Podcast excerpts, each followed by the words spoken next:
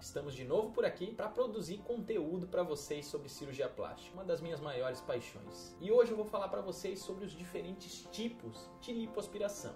Hoje em dia tem muita nomenclatura, causa uma confusão muito grande na cabeça dos pacientes.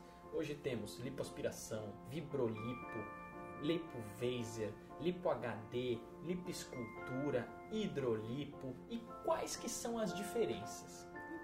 Basicamente, lipoaspiração, ela vai englobar, é o tipo de todas essas cirurgias. Já quando a gente ouve microlipo, hidrolipo, isso basicamente são nomes para a mesma coisa. Tá? Toda cirurgia, toda lipoaspiração é uma hidrolipo, porque nós injetamos uma solução antes de fazer a lipoaspiração, e microlipo nada mais é do que uma lipo muito pequena, mas já temos outras.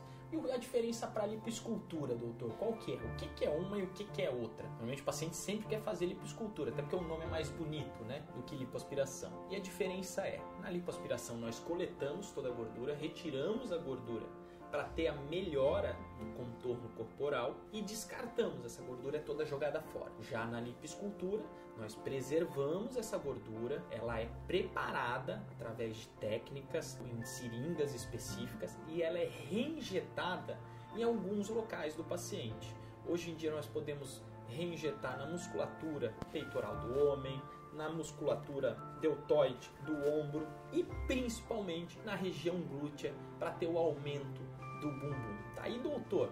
Agora tá muito comum a gente ouvir falar sobre lipo HD, lipo Vaser. E aí, o que, que é isso? A lipo Vaser é a lipo que a gente utiliza o aparelho Vaser, que eu vou produzir ainda um vídeo vocês para falar especificamente o que, que é. Mas ela é uma lipo onde se utiliza um aparelho de ressonância ultrassônica, então ele facilita a lipoaspiração com os outros benefícios. Já a lipoaspiração HD é uma lipo onde controladamente nós vamos lipoaspirar a gordura também superficial, que normalmente é preservada, para a gente criar, vamos dizer, como é o conceito, vales e sombras. Com isso nós vamos demarcar os contornos musculares. Assim o paciente passa a ter uma barriga mais definida. Então, esses são os tipos de lipo basicamente para que vocês tenham conhecimento, não fique essa confusão de todos esses nomes. Mas também, ainda ficou alguma dúvida, teve algum receio, não entendi? Manda pra gente através de direct no Instagram, Messenger no Facebook ou aqui através do canal no YouTube. A gente vai ter um prazer imenso em responder para vocês. Obrigado.